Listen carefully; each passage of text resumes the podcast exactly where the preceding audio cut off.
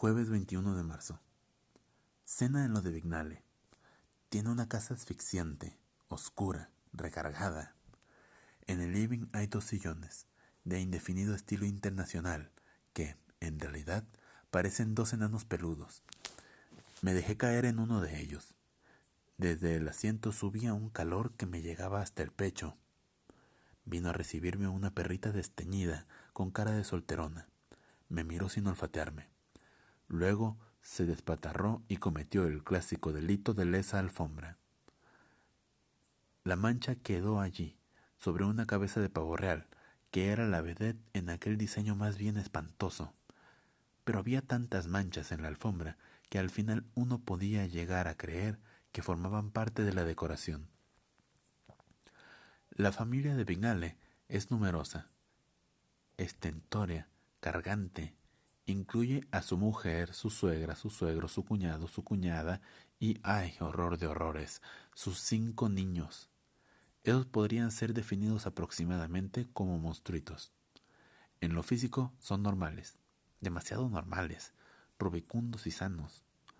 Su monstruosidad está en lo molestos que son. El mayor tiene trece años, Vignales se casó ya maduro, y el menor seis se mueven constantemente, constantemente hacen ruido, constantemente discuten a los gritos. Uno tiene la sensación de que se le están trepando por la espalda, por los hombros, que siempre están a punto de meterle a uno los dedos en las orejas o tirarle del pelo.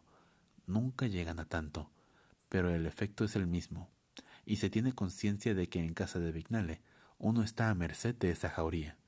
Los adultos de la familia se han refugiado en una evidente actitud de prescindencia, que no excluye trompadas perdidas que de pronto cruzan el aire y se instalan en la nariz o en la sien o en el ojo de uno de aquellos angelitos.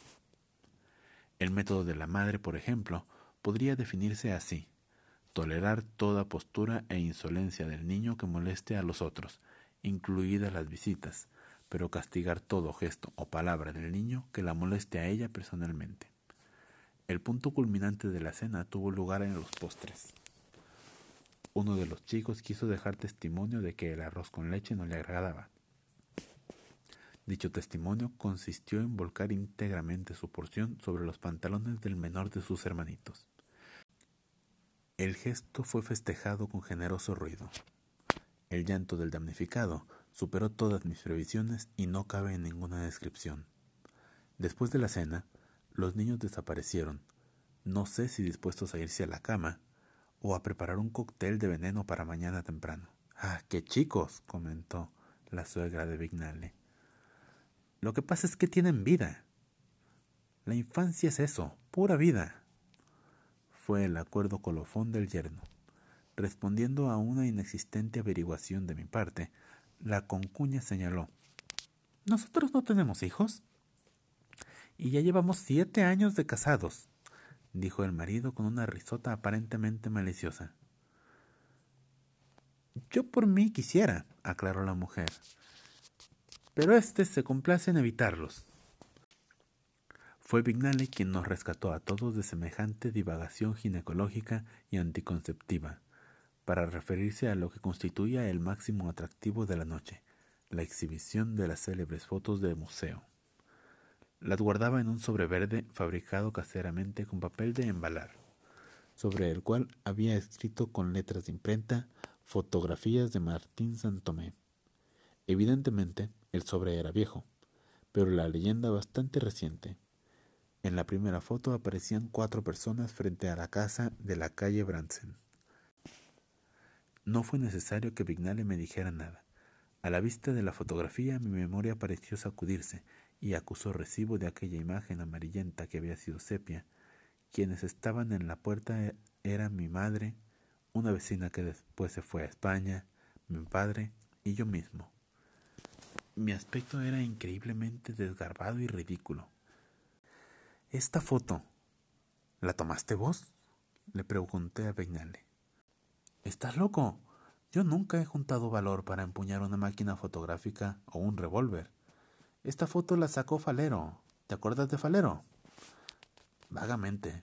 Por ejemplo, que el padre tenía una librería y que él le robaba revistas pornográficas, preocupándose luego de divulgar entre nosotros ese aspecto fundamental de la cultura francesa. Mira esta otra, dijo Vignale ansioso. Ahí estaba yo, junto al adoquín. El adoquín, de ese sí me acuerdo. Era un imbécil que siempre se pegaba a nosotros. Festejaba todos nuestros chistes, aun los más aburridos, y no nos dejaba ni a sol ni a sombra. No me acordaba de su nombre, pero estaba seguro de que era el adoquín. La misma expresión pajarona, la misma carne fofa, el mismo pelo engominado. Solté la risa, una de mis mejores risas de este año. ¿De qué te reís? Preguntó Vignale. Del adoquín, fíjate qué pinta. Entonces Vignale bajó los ojos, hizo un recorrido vergonzante por los rostros de su mujer, de sus suegros, de su cuñada, de su cuñado, y luego dijo con voz ronca, Creí que ya no te acordabas de ese mote. Nunca me gustó que me llamaran así. Me tomó totalmente de sorpresa. No supe qué hacer ni qué decir. Así que Mario Pignale y el adoquín eran una misma persona. Lo miré lo volví a mirar y confirmé que era estúpido, empalagoso y pajarón. Pero evidentemente se trataba de otra estupidez, de otro empalago, de otra pajaronería. No eran las del adoquín de aquel entonces. ¿Qué iban a hacer? Ahora tienen no sé qué de irremediable. Creo que balbucé. Pero che, si nadie te lo decía con mala intención, acordate de que a Prado le decían el conejo. Ojalá me hubieran llamado a mí el conejo, dijo en tono compungido el adoquín Vinale, y no miramos más fotografías.